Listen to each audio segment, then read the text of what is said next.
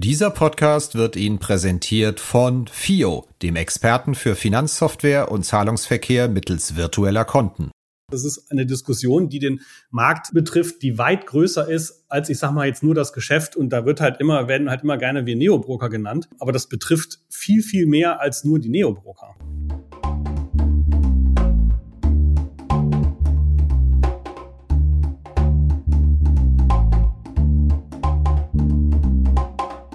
Finanzszene, der Podcast. Jeden Montag mit Gästen aus der Banken- und Fintech-Branche. Hallo und herzlich willkommen zu einer neuen Episode von Finanzszene, der Podcast. Ja, manchmal wenn ein Thema alles andere überragt, dann muss man auch mal einen spontanen Podcast machen. Das machen wir heute, denn es geht um das drohende Verbot von Payment for Order Flows, welches die EU-Kommission in einen Gesetzesentwurf gegossen hat. Es geht um die Änderung der Finanzmarktrichtlinie, der Gesetzentwurf liegt uns vor, der Änderungsentwurf liegt uns vor. Wir haben am Donnerstagabend exklusiv darüber berichtet. Und geht das so durch, würde es den gesamten Brokerage-Markt durcheinanderwirbeln. Das Geschäft der Online-Broker, wie wir sie kennen, der Consors, Comdirects, Flatex und INGs dieser Welt, aber natürlich auch der klassischen Banken, deren Geschäftsmodell geschützt würde. Richtig neu würden die Karten gemischt, aber vor allen Dingen für die Neo-Broker, denn ihr Modell baut genau auf diese Payment for Order Flows auf, ermöglicht die für Kunden optisch enorm günstigen Trading-Kosten. Und ich freue mich, dass heute ein Experte bei uns hier im Podcast ist, der uns spontan Rede und Antwort steht, der das Brokerage-Geschäft von allen Seiten kennt. Es ist Michael Bußhaus, Managing Director von Just Trade, einem im Herbst 2019 gestarteten Neo-Broker. Bußhaus war zuvor der Chef der OnVista Bank und auch Head of Brokerage von Comdirect, weiß also, worum es hier geht und was auf dem Spiel steht. Wie ernst zu nehmen ist das drohende Verbot? Was würde es für den Markt und den Wertpapierboom vielleicht auch bedeuten? Darum geht's in der nächsten halben Stunde. Wir steigen ein. Hallo Herr Bußhaus, herzlich willkommen bei uns im Podcast und schön, dass das so spontan klappt. Hallo Herr Kirchner, ja gerne, kein Problem. Mal gleich Hand aufs Herz. Hat es Sie überrascht, dass jetzt im Entwurf der Überarbeitung der Finanzmarktrichtlinie von der EU-Kommission erstmal, auch wenn es nur ein Entwurf ist, ein Verbot jeder Payment for Order Flow Zahlung steht? Oder deutete sich das an seit dem Sommer? Also sagen wir mal so, in der Formulierung, wie es in dem Entwurf drinsteht, hat es mich schon überrascht. Nichtsdestotrotz, sagen wir mal, ist das Thema ja schon, schon lange irgendwie, sagen wir mal, auf dem Tablett. Und, und wir wussten natürlich schon, dass die EU-Kommission da Untersuchungen macht, dass auch die BaFin da Untersuchungen macht und dass da am Ende mal irgendwann ein Ergebnis rauskommt, ähm, ist, ist, war zu erwarten. Dennoch will ich auch sagen, es ist ein Entwurf und man muss halt dann mal wirklich schauen, was am Ende bei rumkommt. Ähm, genau, insofern ja, wir waren überrascht, aber es war auch irgendwie zu erwarten hat vielleicht die komplette Branche hier die ganze Sache ein wenig verschlafen und hätte man da früher in den Dialog vielleicht mit der Kommission treten müssen, um sie, um sie vielleicht von der Idee abzubringen, das so zu machen? Oder gab es da keine Chance? Sind das sozusagen Alleingänger in Brüssel? Weil man weiß ja, die Bankenlobby ist sehr stark vertreten da und wir werden ja gleich noch drüber reden, wer möglicherweise von einem Verbot profitiert. Da scheinen mir ja doch eher die Incumbents, die alten Banken zu sein. Haben Sie da genug gemacht als Branche? Ich, ich würde sagen schon. Ähm, man muss halt so ein bisschen schauen. Also es gab schon so, ich sag mal, im, im Sommer konnte man äh, online so, so einen Fragebogen ausfüllen wo man auch, ich sag mal, zu den Teilen, zu Teilen von, von Payment for Order Flow Stellung nehmen konnte. Das haben wir natürlich gemacht. Das haben auch wissentlich, das wissen wir, auch andere Marktteilnehmer gemacht. Ich glaube, was so ein bisschen das Thema ist, dass, dass da immer so es werden in manchen Teilen so ein bisschen unterschiedliche Sachen verglichen, weil man liest ja auch in der Presse immer so, ja, auch Robin Hood in Amerika, die haben ja auch Payment for Order Flow und genau das wird verboten. Und ehrlicherweise, das kann man halt überhaupt nicht vergleichen, weil das Payment for Order Flow in Amerika ist halt ein völlig anderes ähm, als das Payment for Order Flow in, in Europa oder in Deutschland. Ja, glaube ich, haben wir schon genug gemacht. Ich bin mir nur nicht so ganz sicher, ob, ob sozusagen allen Beteiligten klar ist, was das bedeutet, weil das ist keine Erfindung der Neobroker, die das Thema Zuwendung bekommen. Und die große Frage ist natürlich auch, wie weit wird das gezogen? Also ich sag mal, ich meine, jetzt bin ich nun mal seit über 25 Jahren in der Online-Banking- und Brokerage-Industrie tätig und war schon bei ganz vielen Online-Brokern. Ähm, und, und ehrlicherweise es gibt Online-Broker, die sind seit 25 Jahren, Jahren am Markt und die nehmen seit 25 Jahren ist das, ist das gelebte Praxis, dass es eben Zuwendung gibt. Wenn man den Kreis ein bisschen weiter, also es sind auch nicht nur Online-Broker, sondern wir reden auch von großen Wertpapierabwicklern, die Zuwendung bekommen für ihre Transaktionen, die sie, die sie verarbeiten für, für ihre Mandanten. Also auch das Thema ist nicht nur Online-Broker oder Neo-Broker. Und wenn man das Thema nochmal ganz weiter zieht, dann ist es natürlich auch so, was ist denn eigentlich mit den, mit den ähm, Bestandsprovisionen bei Investmentfonds. Ne? Da kauft der Kunde einmal und man kriegt, solange die Fonds im Depot liegen, kriegt die Bank eine Zuwendung. So, und, und allein dieser Teil, das ist so viel mehr als, als ich sag mal, das Thema Payment for Order Flow. Und insofern ist es halt wirklich spannend zu sehen, wie weit das Ganze dann wirklich gezogen wird. Naja, die Antwort auf die Frage, warum jetzt, was ist der Hintergrund? Und es ist seit 25 Jahren gelebte Praxis, wäre ja vermutlich, wenn ich mich in die Position der Kommission versetze und wenn ich mir auch mal durchlese, was sie in der Begründung im Entwurf schreibt, dass einfach es einen massiven Retail-Wertpapierboom gibt und mittlerweile, ich glaube, die Kommission schätzt es selbst, sieben bis zehn Prozent der Order aus dem Retail-Bereich kommen im Aktienmarkt. Und ja, dass es einfach sich so entwickelt hat, wie es sich entwickelt hat äh, und die Neobroker in ihrem Geschäftsmodell sehr stark drauf bauen und dass man deswegen einschreitet. Aber, Plausibel aber, oder was wäre Ihre Antwort? Naja, ich sag mal so, also wie, also ich meine, wieder, ich bin lange in der Branche, ne? Und das Thema, ähm, dass nicht genug Leute gerade insbesondere in einem negativen Zinsumfeld in Wertpapiere investieren, das ist ja eine Leier, die hören wir ja schon seit Jahren. So und jetzt jetzt haben's Broker geschafft, Neukunden in den Markt zu holen, die völlig begeistert, also ich sehe das ja auch bei mir im Bekanntenkreis, wie viele junge Leute auch noch unter 18 sozusagen äh, jetzt einfach äh, auch in ETFs oder in Aktien investieren. Und jetzt haben wir es geschafft, dass der Retail-Kunde sich für den Kapitalmarkt begeistert, hurra. Und dann soll jetzt gleich wieder ein Teil davon kaputt gemacht werden. Also das, da muss man sich einfach wirklich mal anschauen. Ich meine, sieben bis zehn Prozent, das ist A, immer noch nicht viel. Ne? Und, und sind wir doch eigentlich mal froh, dass wirklich die, die Leute den Kapitalmarkt entdecken, um dieser Minuszinsfall aus dem Weg zu gehen. Lassen Sie uns mal äh, kurz einen Schritt nochmal zurückgehen. Wir sind ja schon in der Bewertung. Das macht doch äh, großen Spaß, dass ich hier merke. Also die Erregung, die Sie mitbringen oder das Engagement, das vernehme ich ja in der Branche seit Tagen schon. Da ist ja richtig was los jetzt eigentlich durch den Entwurf. Da geht es ja auch richtig um Wertpapierkultur. Wenn wir aber mal einen Schritt zurück machen, Sie haben eben gesagt, äh, naja, das Geschäftsmodell ist ja ein anderes als in Amerika. Man kann das nicht mit Robin Hood vergleichen. Spielen Sie damit drauf an, dass es in Amerika Trades gibt, die an die Hochfrequenzhändler gehen und äh, in Deutschland das Ganze am Ende dann doch über regulierte Handelsplätze abgewickelt wird, selbst wenn Payment for Order Flows ins Spiel kommen? Oder warum sagen Sie, ist das völlig anders in Amerika? Ja, also in Amerika ist es halt so, dass ich sag mal Robin Hood als Beispiel die Orders komplett alle an Citadel als Beispiel gibt. Ne, die haben verschiedene, aber nehmen wir mal Citadel so.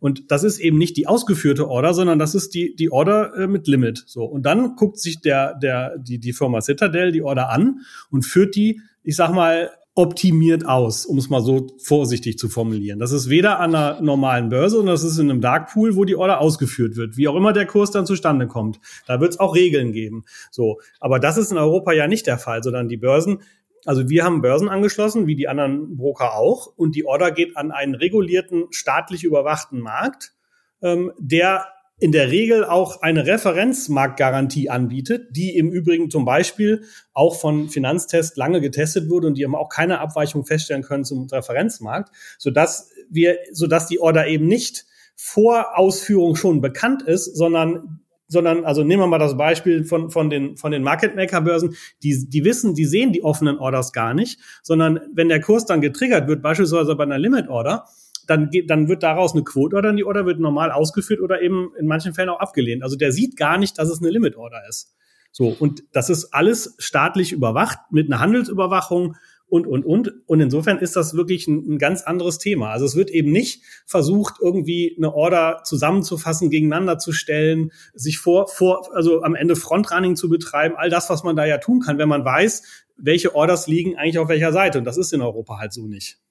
Müssen Sie mir an einer Stelle äh, und auch unseren Hörern mal weiterhelfen? Ich, wir haben ja auch eine Studie äh, gelesen von Ihrem Wettbewerber Trade Republic, dass die Abwicklungsqualität eigentlich super sei, zumindest während der Handelszeiten von Xetra, als man das untersucht hat. Mhm. Aber irgendwo muss, muss das Geld ja verdient werden. Wenn ein Anleger nur eine Fremdkostenpauschale von 50 Cent oder einem Euro zahlt oder sogar eine ganz kostenlose Order am Ende hat, dann gibt man die irgendwem anders und der muss doch damit auch Geld verdienen. Wer zahlt denn das am Ende, die Kosten, die entstehen? Weil völlig umsonst kriege ich die Wertpapiere ja nicht ins Depot. Wo wird denn dann sozusagen der Gewinn gemacht bei demjenigen, der die Payment for Order Flows tatsächlich leistet?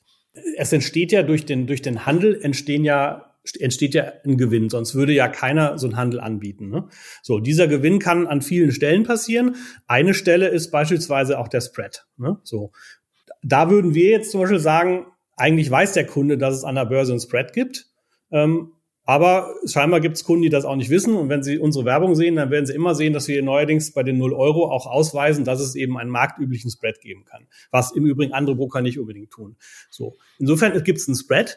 Ähm, dann gibt es natürlich das Thema FX-Kurs. Also das ist ja im Übrigen auch was ganz Besonderes, dass man in Deutschland Auslandsaktien, und zwar grob 8000 an ungefähr 52, aus ungefähr 52 Ländern an lokalen deutschen Börsen handeln kann. So, und ich kann die, und das ist eben der Komfort, den ich als deutscher Kunde da bekomme, ich kann die in Euro handeln. Ich habe also gar nicht mit irgendwelchen ausländischen Lagerstellen zu tun. Ich brauche kein Währungskonto, ähm, sondern ich kann die, die, eine, ich sag mal, eine Apple-Aktie oder eine Microsoft-Aktie oder, oder eine äh, China Telekom-Aktie, die kann ich eben in Euro handeln. So, damit das natürlich funktioniert, wird natürlich der jeweilige ähm, Auslandskurs umgerechnet. So, das heißt, auch da ist natürlich auch noch eine Marge drin.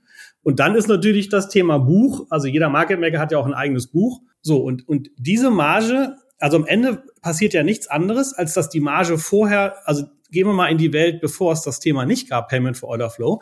Da gab's, da ist eben diese Marge bei Market Maker oder bei der Börse gewesen. Und durch dieses Payment for Order Flow passiert eigentlich nichts anderes, als diese Marge ein Stück weit mit dem Endkunden und dem Broker geteilt wird. So. Und am Ende profitieren alle davon. Und das, Sie haben die Studie von, von Trade Republic ja zitiert, ähm, fand ich im Übrigen sehr gut. Wir haben das, das Thema auch schon beobachtet, aber nicht in so einer, in so einer echt guten Studie ähm, runtergeschrieben. Und am Ende kommt da ja wirklich auch das raus, was eine Finanztest vorher auch schon bestätigt hat, dass eben 21 Prozent der Orders besser ausgeführt wurden als Xetra.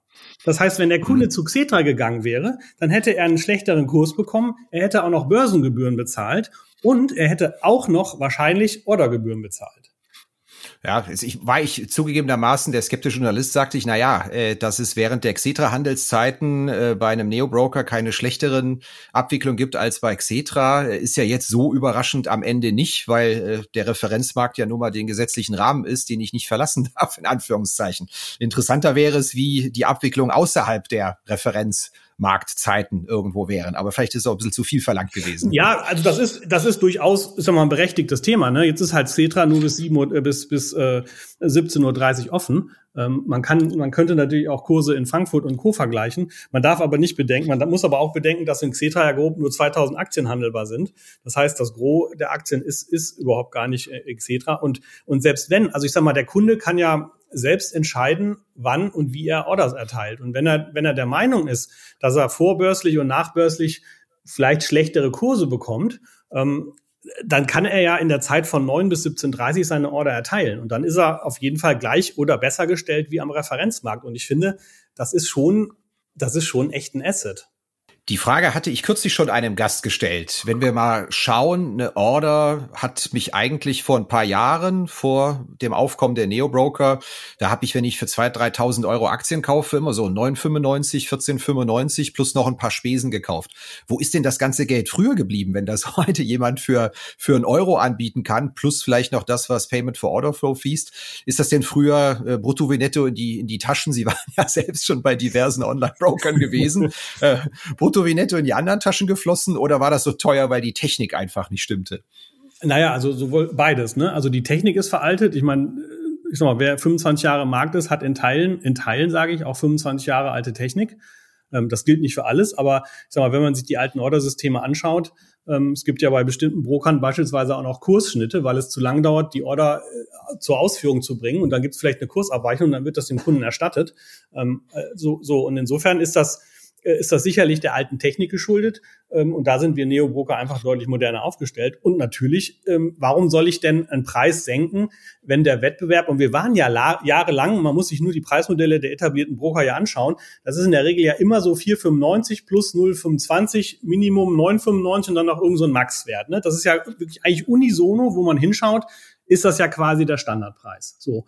Und wenn, ich sag mal, wenn kein Wettbewerb da ist, brauche ich ja die Preise nicht zu senken. Und dann nehme ich natürlich den Payment for Order Flow, was im Übrigen alle Broker tun, äh, nehme ich natürlich on top. Warum nicht? Und auch das, um das vielleicht auch nochmal zu sagen, es gibt natürlich ähm, ganz klare Regelungen in der MIFID, ähm, unter welchen Bedingungen eben, ich sag mal, überhaupt Payment for Order Flow angenommen werden kann. Ne?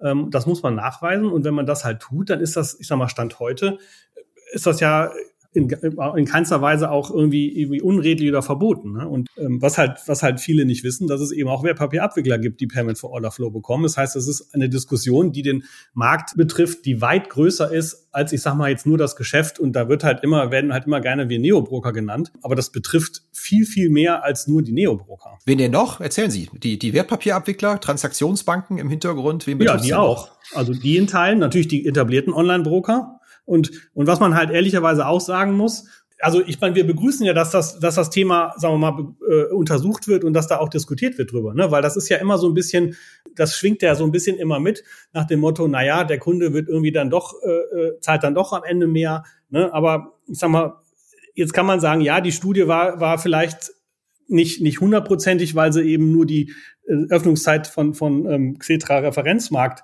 beleuchtet hat. Ne? Aber es ist ja auch angekündigt worden, dann noch weiter zu, weiter zu forschen. Aber ich sage mal, auch eine Finanztest hat sich das ja angeschaut über Monate ähm, und konnte da ja auch nichts feststellen. Ne? Und, und am Ende muss man sagen, ist das Thema in meinen Augen aus dem Weg geräumt. Und, und ich finde es halt erstmal positiv, dass, dass wirklich äh, viele junge Leute, und da ist der Preis einfach nur mal entscheidend, ähm, dass also für eine Order 10 Euro zu bezahlen, ist halt einfach echt viel. Ne? So, und, und wenn man es halt schafft, über einen Preis, sagen wir mal, ein Klientel zu bekommen, was, was wirklich neu in den Markt kommt, dann, dann muss man erstmal sagen, hurra, ne? weil das Thema Rente ist ja gerade für so eine Zielgruppe, ähm, da würde ich schon, sagen wir mal, ein kleines Fragezeichen dran machen, weil Zinseszinsen gibt's nicht mehr. An der Stelle müssen Sie mir jetzt aber auch noch mal weiterhelfen. Welche Rolle spielt denn überhaupt der Preis in der Kundengewinnung und Bindung? Ähm, wären da auch ganz andere Preise durchsetzbar von Akteuren wie Ihnen oder kommt es letztendlich genau darauf an, dass der Anleger das Gefühl hat, ich zahle für meine 1000 Euro für Tesla-Aktien am Ende nur 50 Cent oder gar gar nichts? Oder ist es eine Frage der User Experience? Weil so argumentieren ja sehr viele Neo-Broker auch mir gegenüber. Sie sagen, also unser Erfolg, der fußt auf der Vereinfachung, auf der User Experience, auf dem Onboarding, dass das alles auf dem Smartphone total smooth und cool funktioniert. Und der Preis spielt da nicht eine Rolle. Ich habe bei Ihnen jetzt rausgehört, naja, am Ende ist es der Preis, der völlig neue Kundengruppen anspielt. Das wäre ja dann möglicherweise künftig nicht mehr so. Was macht denn da den Erfolg aus? In welche Rolle spielt der Preis da? am Ende ist es eine Mischung aus vielem. Ne? Also ich sag mal, wenn wir, ich sag mal, Just Trade vor fünf Jahren gestartet hätten und wir hätten Xetra nicht angebunden gehabt, dann wären wir wahrscheinlich mit keinem Auge angeschaut worden. Weil, weil Xetra war für viele Kunden, also man hat kein Xetra, also ist man kein Online-Broker. Und das hat sich in der Tat total gewandelt, sodass diese radikale Vereinfachung, und wir reden ja davon, dass wir in Deutschland zwölf Börsen haben. Ne? Das muss man sich mal vorstellen. Und ich weiß noch, äh, wenn ich mit meinem alten Arbeitgeber, da war die Mutter ein Institut aus Frankreich, die ja nun mal nur eine Börse kennen. Also für die war das Standard, dass in der Ordermaske gar keine Börsenplatzauswahl war. Und die haben nie verstanden, warum der Deutsche bei, ich sag mal, einer, einer Commerzbank oder Deutsche Bank Aktie, wieso der da zwölf Börsen auswählen kann. So, und insofern ist natürlich diese, diese radikale Vereinfachung auf ein oder bei uns sind es ja drei Börsenplätze ähm, natürlich auch ein Thema, wo viele Leute gesagt haben, Mensch, das ist mir echt kompliziert und ich verstehe gar nicht, warum da so viele Börsen sind, was, welche soll ich denn da auswählen? Und das ist sicherlich ein Punkt. Aber, aber natürlich ist der andere Punkt auch der Preis. Und, und ich meine, dafür bin ich wirklich auch lange genug bei verschiedenen Online-Brokern gewesen. Wenn Sie meinen alten Arbeitgeber fragen, da hatten wir, glaube ich, 13 verschiedene Preismodelle, ähm, weil ich halt so, so ein Preismodell-Freak bin und äh, wir halt viele Sachen ausprobiert haben. Und das ist schon entscheidend, war wirklich was man sagen kann, ist, ist halt ein, ein Flatpreis möglichst günstig. Und das ist ja auch beispielsweise ein ähm, Verkaufsargument immer von, von unserem Wettbewerber Flatex gewesen, die ja damals, als die 2006 in den Markt kam mit den 5 Euro oder 5,90 Euro, das war ja eine Revolution. So, und, und der Preis ist insofern entscheidend, als dass ich natürlich aus einer Position schneller wieder rauskomme, je niedriger die Ordergebühren sind. Und insofern ist der Preis schon ein signifikantes Argument ähm, für, für Kunden zu sagen, ich probiere das mal aus, weil es kostet ja nicht so viel. Und wenn sie da halt für eine Order irgendwie 10 oder 15 Euro zahlen, dann sind sie bei einem Roundturn, also Kauf-Verkauf, dann ja schon bei 20 oder 30 Euro. So, und insofern ist das schon entscheidend. Und dann kommt natürlich auch noch hinzu, in der Tat das Thema Mobile. Ich meine, das hat einfach wirklich dramatisch ähm, äh, an Bedeutung gewonnen. Und ich erinnere mich so in die Jahre irgendwie 2012, 2013, als wirklich so die, die, die, die Smartphones immer weiter Verbreitung fanden. Man hatte da irgendwie, sagen wir, eine mobile Anwendung, aber primär haben die Leute da reingeguckt und haben vielleicht mal einen Verkauf gemacht. Aber dass da gekauft wurde in dem Stil, das ist nicht passiert. Und das ist, das hat sich in der Tat brutal gewandelt. Also die, die Kunden. Das ist aber interessant. Die Leute haben über die Smartphones fast nur verkauft, aber nicht gekauft. Ja, so war das früher. Weil die natürlich ja gewohnt Warum? waren, am Desktop zu handeln, dann hatten sie ein größeres Chart, sie konnten daneben noch irgendwelche News aufmachen. Also das war so, ich sag mal, so eine Gewohnheit, dass man halt am Rechner sitzt und am Browser sozusagen seine, seine Orders erteilt. Und unterwegs guckt man halt mal rein und hat vielleicht eine Watchlist und hat dann primär eher verkauft. So. Und, und das hat sich echt gewandelt. Also selbst, also auch wir sehen ja, ich meine, wir hatten ja von Anfang an Desktop und App, aber zwei Drittel der Orders sind App. So, und, und, und das sieht man einfach, dass die wirklich die Leute, es gibt wirklich Kunden, äh, die, die, die wirklich äh, äh fünfstellige Orderzahlen haben und die ausschließlich am Handy handeln. Und, und das finde ich. Zugeben, da bin ich ja ein bisschen oldschool und finde es äh, einigermaßen erstaunlich sozusagen auf, ja. auf Basis äh, auf, aufs Handy starren Kauf- und Verkaufsentscheidungen. Da exekute ich dann, was ich mir vorher tagelang zurechtgelegt habe, oder folgt das eher einer daddelnden Intuition heraus? Da bin ich mir gar nicht so sicher, wie das bei der Mehrzahl der Kunden ist.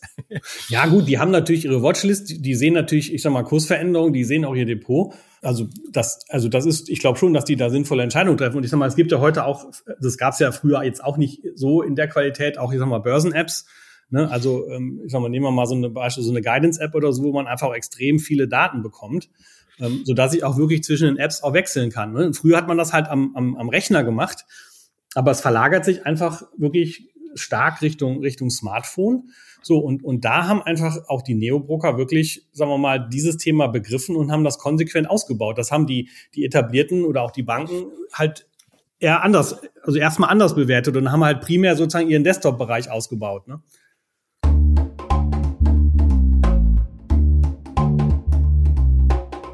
Ja, hier machen wir mal eine kleine Werbeunterbrechung mit dem Dank an den Sponsor dieser Episode.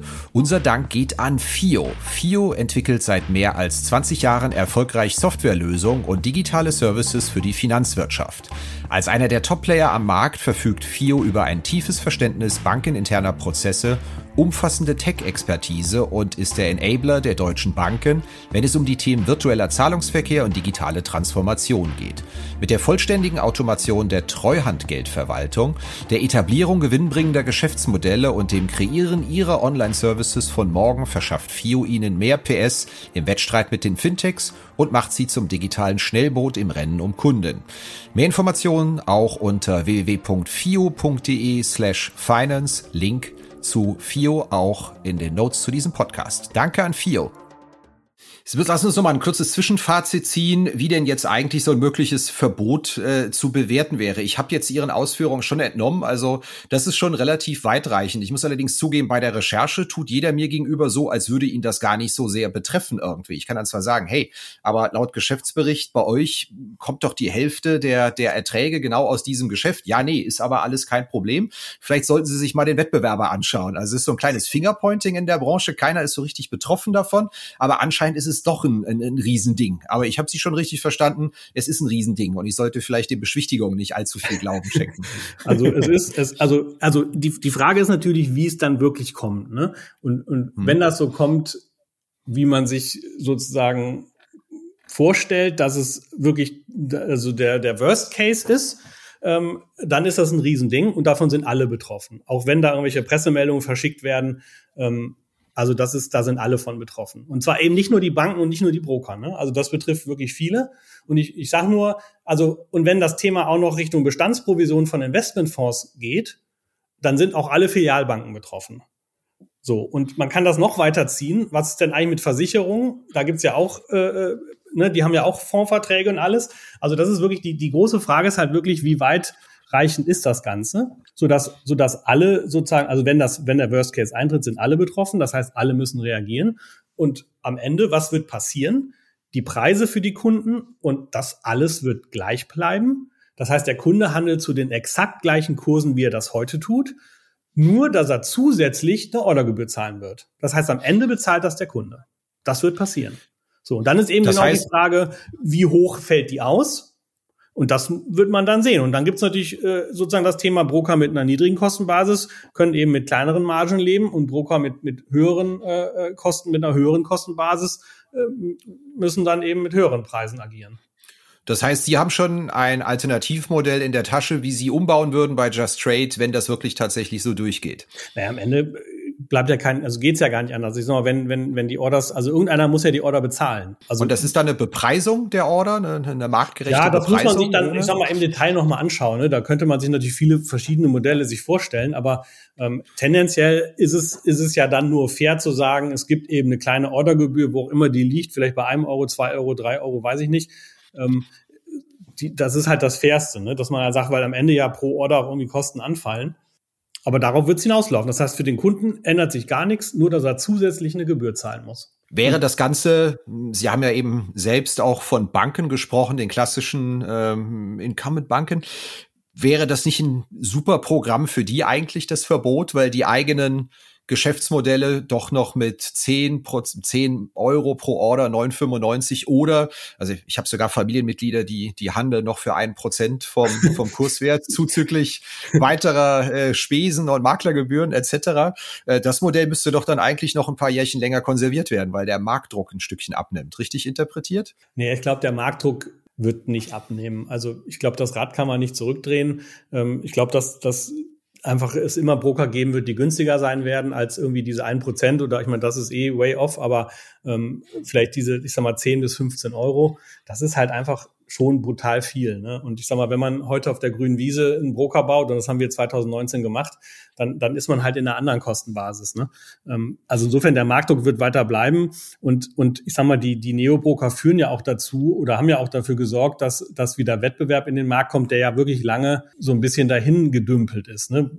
muss man ja schon so ein bisschen sagen, ne, über die, über die letzten Jahre bis vielleicht wirklich so 2019. Und, und ich sag mal, dass das Thema Apps so eine Bedeutung gibt, da arbeiten ja irgendwie alle Broker jetzt dran. Ne?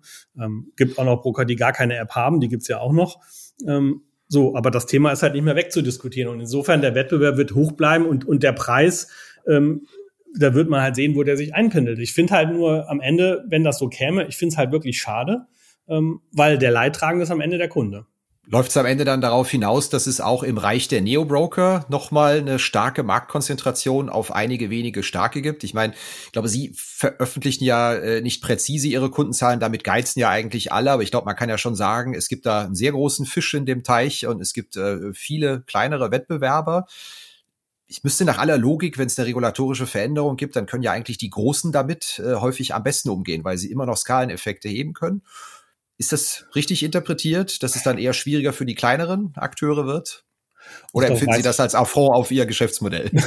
nee, also ich sag mal, wir, also wir, unser, also ja, wir sind natürlich kleiner, das ist gar keine Frage. Trotzdem äh, sind wir hochzufrieden, wie unser Geschäft läuft. Ähm, wir haben auch eine etwas andere Zielgruppe. Ne? Also wir sind wirklich, also wir richten uns primär an, an Zweitdepot-Inhaber, die wirklich einfach, sagen wir mal, mit der gleichen Order einfach Geld sparen wollen. Und wir haben ja auch nicht nur einen Handelsplatz, sondern bei uns äh, gibt's ja acht Handelsplätze.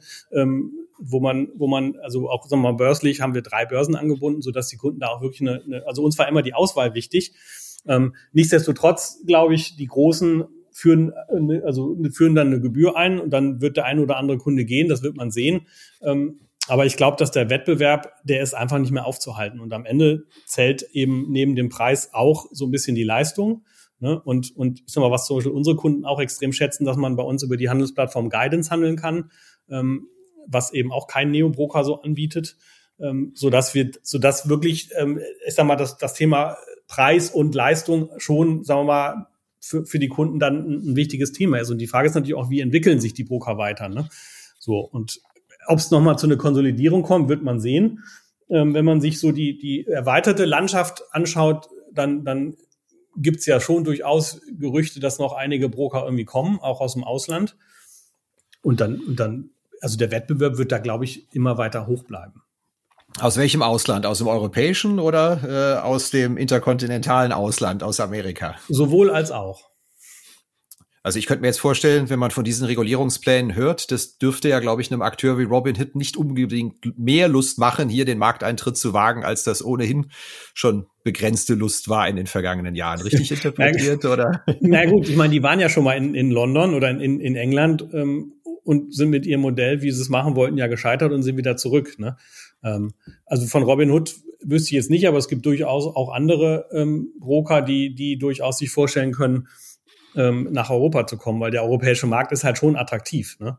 Ähm, der einzige Nachteil, den wir halt haben, ist, äh, dass es eben, äh, ich sag mal, jedes Land hat sein eigenes Steuerrecht, jedes Land hat seine eigene Sprache.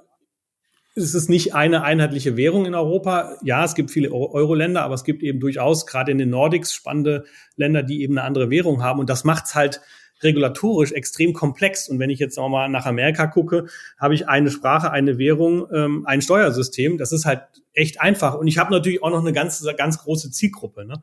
Ähm, aber nichtsdestotrotz ist, ist dieses Thema, sagen wir mal, von den Ausländern nach Europa zu gucken, das ist schon noch da. Gibt es denn überhaupt noch eine Zielgruppe oder ist jetzt nicht wirklich jeder, der irgendwie Lust am Wertpapier oder Kryptogeschäft hat, innerhalb der letzten zwei Jahre spätestens seit den Corona-Volatilitäten auf die Geschichte aufgesprungen? Ich habe da offen gestanden selbst gar keine richtige Vorstellung von. Sind da noch ein paar Millionen draußen, die man noch gewinnen kann für das Geschäft oder sind jetzt schon viele an Bord von denen, die prinzipiell daran interessiert sind? Naja gut, also, also es sind schon noch Kunden, die man gewinnen kann. Ähm, es sind ja auch also es gibt ja auch noch genug, Sie haben es ja selber gesagt vorhin, die noch ein Prozent zahlen, die dann irgendwann auch sich überlegen, jetzt mache ich das mal anders. Viele haben auch wirklich ein Zweitdepot, das ist auch eine Zielgruppe. Ähm, und dann ist ja auch die Frage, ähm, was passiert eigentlich mit dem Thema Beratung? Ne? Ähm, da gibt es ja auch Diskussionen. Ich sage mal Stichwort Honorarberatung, so, so dass da auch nochmal eine Zielgruppe. Und es gibt ja bis heute keinen sagen wir mal, paneuropäischen Anbieter, der wirklich dieses Thema vollumfänglich betrachtet. Ne? Sozusagen dieses Selbstentscheidung plus, ich kann auch, wenn ich will, eine Beratung bekommen. Da sind ja, ich sag mal, ähm, England oder Amerika auch ein Stückchen weiter. Also ich glaube schon, dass es da noch, dass es da durchaus noch, noch Zielgruppen gibt. Und ich sage mal, nicht zu unterschätzen sind einfach auch die jungen Leute. Also ich, das ist echt un, unglaublich, von wie viel ähm, Bekannten ich angesprochen werde, die alle sagen, Mensch, mein Sohn, der will jetzt oder meine Tochter, die wollen jetzt irgendwie was mit Wertpapieren machen. Ähm, wo soll ich denn da hingehen? Also das ist Wahnsinn. Was machen die so? Machen die Krypto oder machen die den MSCI World Sparplan? Ja, die machen viel auch Krypto, das, das, das ist so, aber die machen eben auch ETFs. Also die haben irgendwie gelernt, dass ETFs gut sind. Ähm, und da legen sie halt, sagen wir mal, die wissen schon, dass, dass, dass die Geldanlage risikoreich ist ähm, und legen eben so ein Teil, also gerade mein Patenkind, da war ich echt baff, der macht, also der, der der handelt in, in Kryptowährungen, die ich selber noch nicht gehört habe und hat aber dann auch ganz viele ETFs, wo er sozusagen sein, sein, sein sicheres Geld reinparkt. Ich stand im Spätsommer äh, an einer Eisbude im pfälzischen Bad Dürkheim und da konnte man mit Dogecoin sein Eis bezahlen. Haben Sie sowas auch schon mal gesehen oder äh, das war mein erstes Mal, ehrlich gesagt, dass es akzeptiert worden ist? also das habe ich, also ich meine, bei uns kann man ja Dogecoin handeln, aber gesehen habe ich das in der Tat bei Dogecoin noch nicht. Also Bitcoin ja, ähm, aber in der Tat, Dogecoin will sich ja so ein bisschen in so eine Zahlungsverkehrs-Kryptowährung hin entwickeln. Ähm, ja, ist, ist sicherlich eine interessante Sache. Also warum nicht? Ne? Jetzt aber mal Hand aufs Herz. In Ihrer persönlichen Vermögensplanung steckt da auch ein ganz kleines bisschen Krypto zur Diversifikation? Ja, ich meine, ich meine, wir sind, also ich meine, wir handeln ja Krypto, ne? Ähm, natürlich. Also ich war auch zugegebenermaßen ähm, schon ganz früh, also ich habe schon 2009 das Thema Bitcoin ähm, beobachtet und ich weiß noch, und gekauft oder beobachtet? Nee, leider nicht. Ich habe also hier im Wohnzimmer gesessen und habe meiner Frau zugerufen, hier passiert irgendwie was, was ich spannend finde. Soll ich da nicht mal 100 Dollar investieren? Da stand der Bitcoin bei einem Cent. Und dann hat die zurückgerufen, so ein Quatsch, das machen wir nicht. So. Und ich habe es natürlich nicht gemacht, aber ich gebe zu, wenn das auf drei Cent gestiegen wäre, wäre ich ausgestiegen. Ne? Also das gebe ich dann auch zu. aber, aber ich finde das ähm, hochgradig spannend. Ähm, natürlich wohl wissend, es ist völlig risikoreich.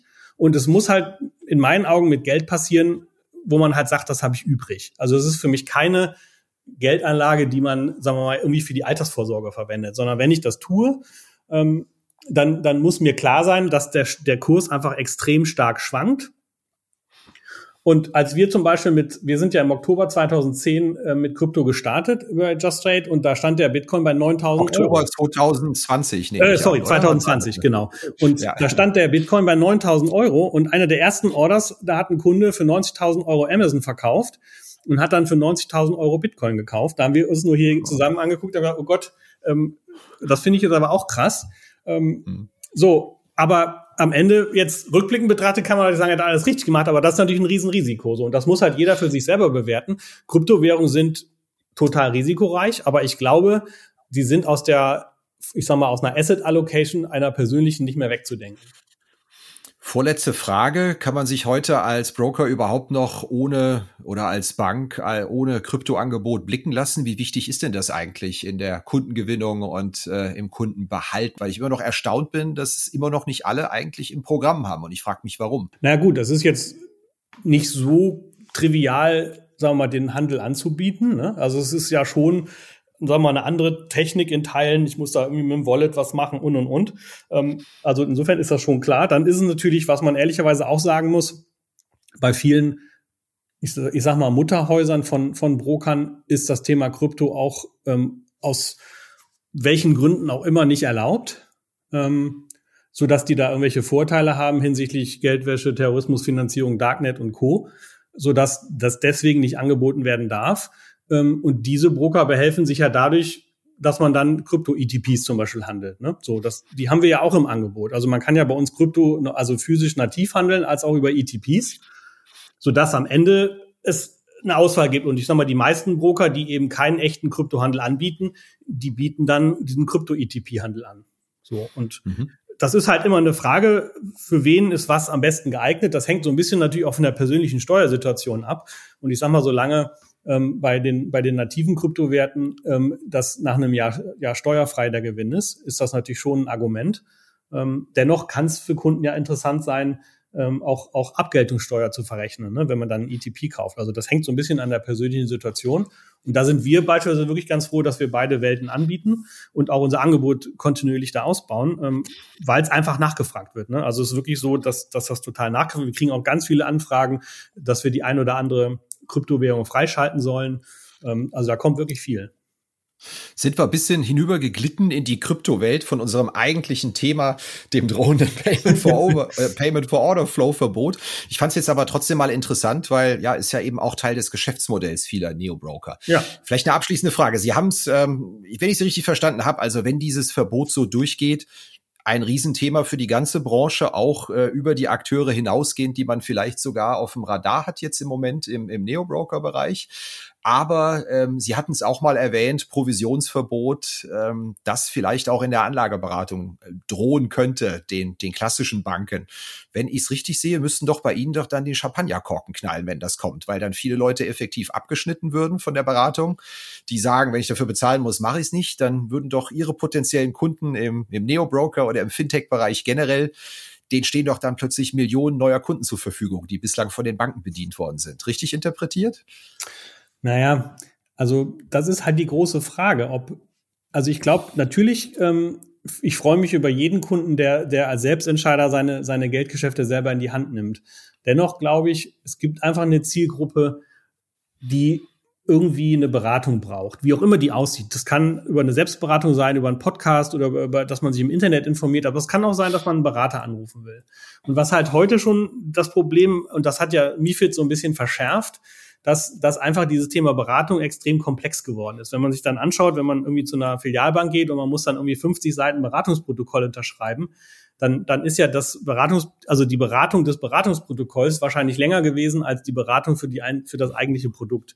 So und ich glaube, ähm, wenn man wenn man das Thema ganzheitlich sich anschaut, dann ist es sind gibt es wahrscheinlich gar nicht so viele reine Kunden, die entweder nur nur sozusagen Execution oder beratungsfreies Geschäft machen oder nur Beratungskunden, so dass so dass es da so eine Mischgruppe gibt und und klar, die werden dann, wenn also wenn es eine Honorarberatung verpflichtend kommt, dann werden die sich in Teilen natürlich umschauen.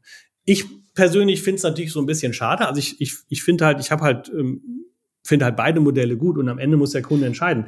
Ähm, es ist in der Tat so ein bisschen komisch, dass Honorarmodelle in Deutschland nicht so den Anklang finden. Und ich meine, ähm, als, als Vorreiter muss man ja Karl Matthäus Schmidt von der Quirinbank da nennen, der ja schon von Anfang an auf dieses Thema gesetzt hat. Ähm, und also es ist halt, am Ende finde ich immer, warum soll ich einen Kunden bevormunden? Und MIFID hat immerhin dafür gesorgt, dass alles transparent wird. Der Kunde weiß, was an, was an Zuwendung fließen, was da, was da passiert. Das kann man, das kann man vor Ordererteilung alles sehen. Und dann ist es doch nur Fug und Recht, finde ich, dass ein Kunde selbst entscheiden kann, bin ich eher bereit, ein Honorar zu bezahlen oder ist das okay, so wie es ist? Und die Bank verdient eben an, an Zuwendung, aber ich weiß ja, was da ungefähr geflossen ist.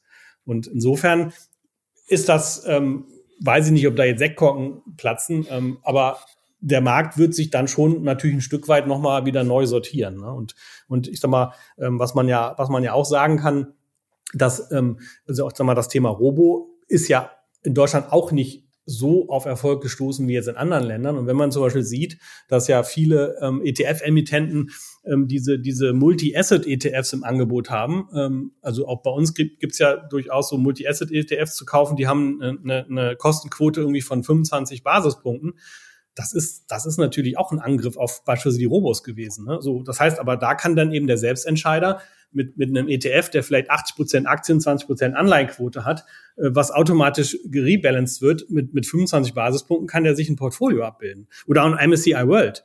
Ne? Also, aber, aber ich bin immer ein Freund von Auswahl und finde halt so dieses Verteufeln des einen, das finde ich, das macht keinen Sinn. Der Kunde soll am Ende entscheiden und soll für sich das Beste daraus suchen.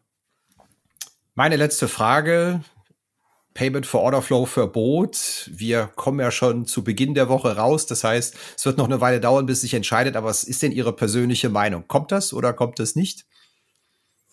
Also ich glaube schon, dass was kommt. Die, die, die Frage ist halt, wie wird's ausgestaltet? Ne? Das ist, glaube ich, so ein bisschen die Frage. Und ähm, meine, meine Hoffnung ist schon noch ein bisschen, dass, dass die Akteure, die das, die den Entwurf geschrieben haben, dass die halt sich wirklich auch ernsthaft ähm, beide Seiten da mal anhören ähm, und, und dann vielleicht zu dem Schluss kommen, dass, dass eine Lösung, so wie sie aktuell vermutet wird, dass am Ende der Endkunde einfach mehr bezahlen muss, dass das eigentlich nicht Sinn und Zweck ist. Also die Frage ist wirklich, ähm, man hat so ein bisschen das Gefühl, dass die, dass die Aufsicht vielleicht gar nicht will, dass es Orders für 0 Euro gibt.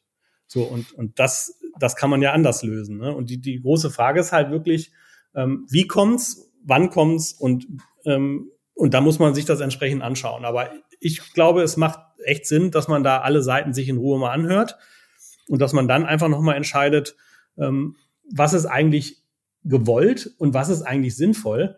Und ich sag mal, das Argument zu sagen, irgendwie sieben bis zehn Prozent der Orders sind jetzt Retail-Orders und deswegen müssen wir da jetzt irgendwie so, so, so, so ein Verbot machen. Also ich sag mal, das ist am Ende, muss man erstmal sagen, hurra, dass sieben bis zehn Prozent der Orders Retail-Orders sind.